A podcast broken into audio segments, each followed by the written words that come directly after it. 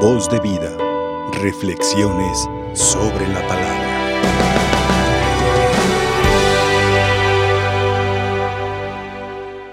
Hay algo que preocupaba a Jesucristo como por lo cual tal vez se afanaría demasiado, sobre todo la predicación, el anuncio del reino de Dios, al cual le dio demasiada importancia.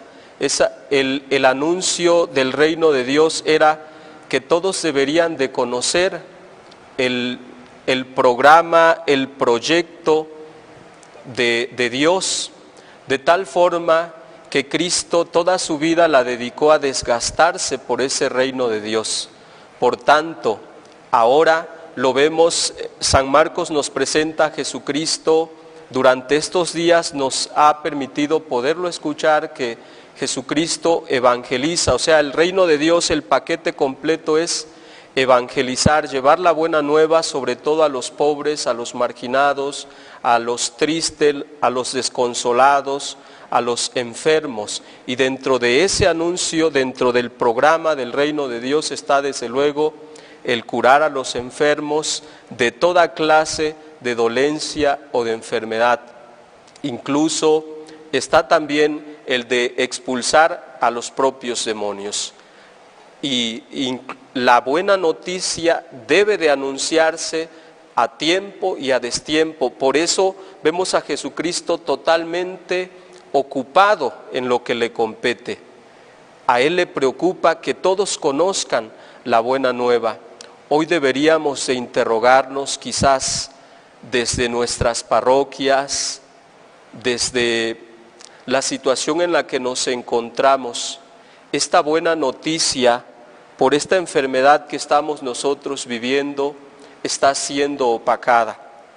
Pero aún así, a través de los medios de comunicación, se quiere llevar esa buena noticia la curación de los enfermos, de alguna u otra manera también tiene que seguirse ejerciendo. La, evangelización se realiza y podemos llegar hasta cada uno de sus hogares, pero la curación de los enfermos es necesaria.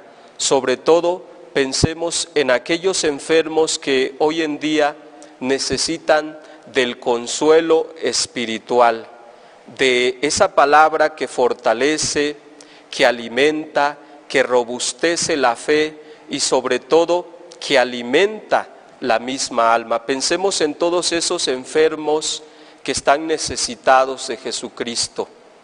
Hace unos 20 días me tocó ir a ungir a una de estas enfermas y ve uno cómo la agonía de que que viven desde sus hogares. Y es que no solamente es la angustia del enfermo, sino es la preocupación de cada uno de los familiares que psicológicamente sufren, se preocupan, se angustian, desde luego que si aquel familiar les llegara la muerte, no estar reconciliados con Dios.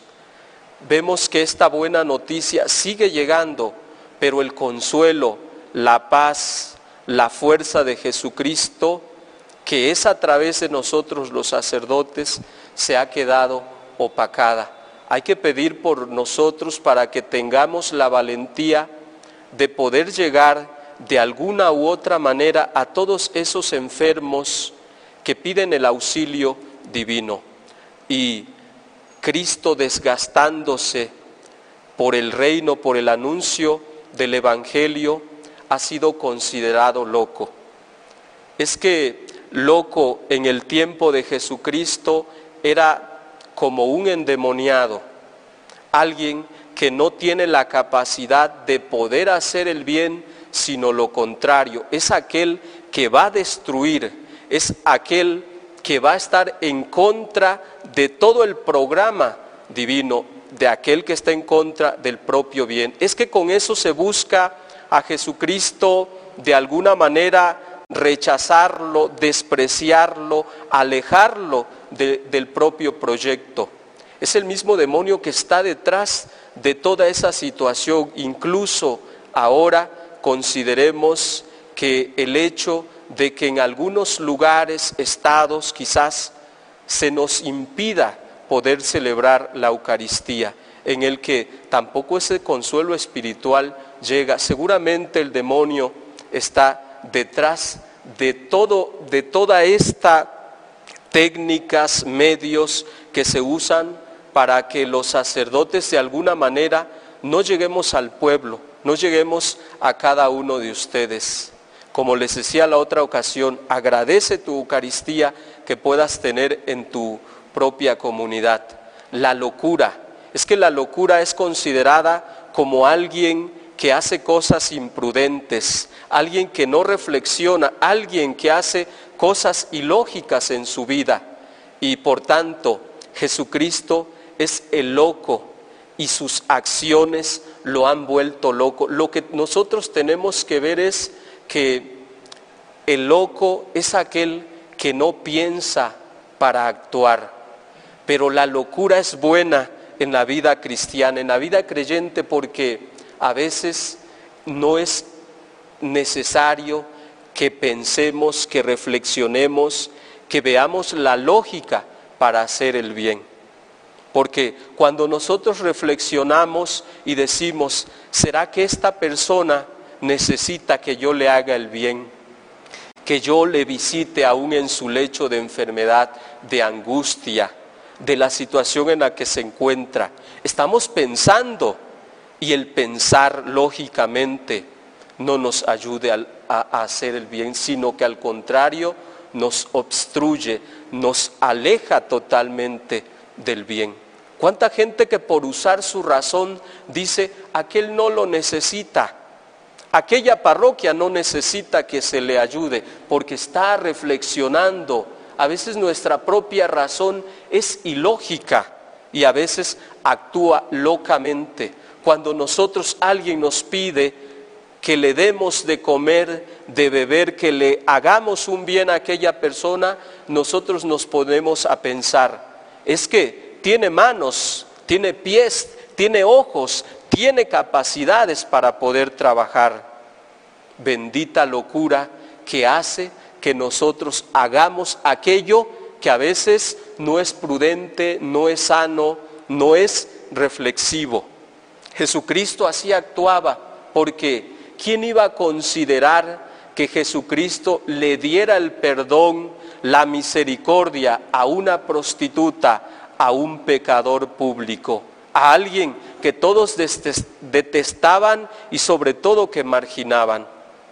No era reconciliable, no era pensable, no estaba dentro del parámetro de la lógica humana. Es que cuesta entender a Dios.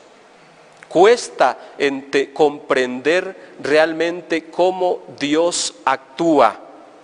Jesucristo, cómo actuaría en medio de esta situación en la que nosotros nos estamos alejando unos con otros, donde pareciera que nos vemos como enemigos porque somos una amenaza para la salud del otro que está a nuestro lado. Es que no sabemos si está contagiado y ciertamente no sabemos, desconocemos, pero a veces es la locura que nosotros necesitamos para poder acercarnos al más necesitado.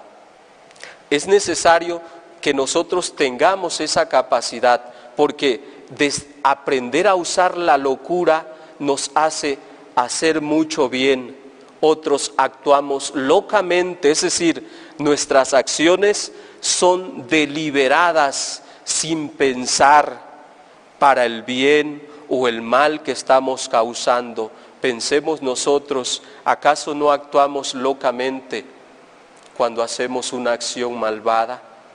Cuando yo me inclino por el propio pecado. Es que no estoy actuando yo eh, locamente, claro que estoy actuando locamente.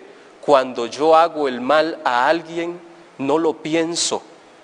Estoy actuando, aquel que le va a quitar la vida a alguien, está pensando que va a dejar a toda una familia.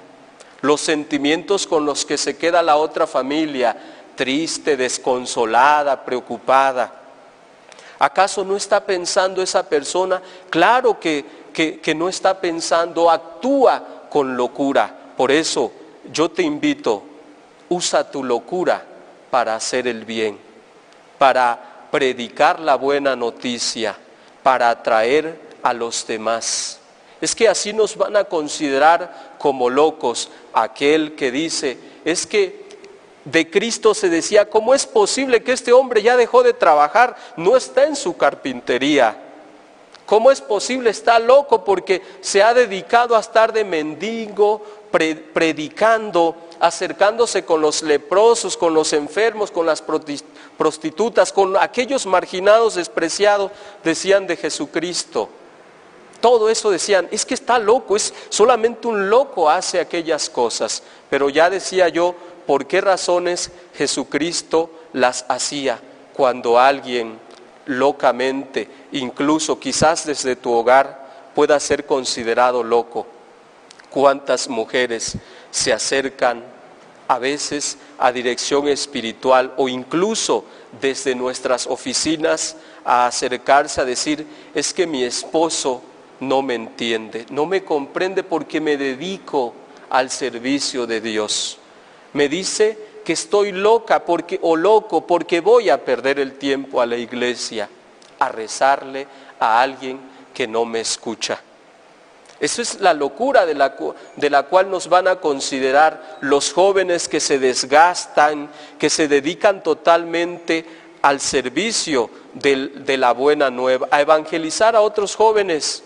Los van a considerar de locos porque nos dedicamos totalmente a Dios. Aquí hay hermanos que también se dedican al servicio de Dios y que quizás van a ser considerados locos porque puede ser que nadie nos agradezca. Solamente Dios desde su silencio podrá decirnos, como nos llamemos, muchas gracias. Gracias por ese servicio que estás desempeñando. Por tanto, usemos nuestra locura no reflexionemos para el bien, sino solamente hagámoslo cuando se dé una oportunidad de que alguien necesita de ti, actúa locamente. Es que solamente un loco puede subir al suplicio de la cruz. Solamente alguien que ha perdido la razón y que es incluso, así como se dice, que amando nos volvemos locamente es ese amor que ha llevado a Jesucristo a amarnos hasta el extremo. Y fue su locura la que incluso nos ha llevado a que Él diera hasta la última gota de su sangre. Agradece la locura que ha tenido Jesucristo para amarte, para seguir teniéndote misericordia, para seguir perdonando tus propios pecados agradece todo el bien que Dios sigue manifestando desde tu propio hogar, que si incluso aún en medio de la enfermedad Dios te ha curado, es parte de su locura. Es el Dios loco de amor por nosotros, que quiere seguirnos atrayendo y sobre todo que quiere hacernos parte de su reino, donde su buena noticia llega a nosotros donde sigue curando su acción taumatúrgica, su acción sanadora, llega hasta nuestro corazón, hasta nuestros hogares y sobre todo su acción misericordiosa a través del perdón de los pecados es donde Dios sigue expulsando nuestros propios demonios. Voz de vida. Reflexiones sobre la palabra.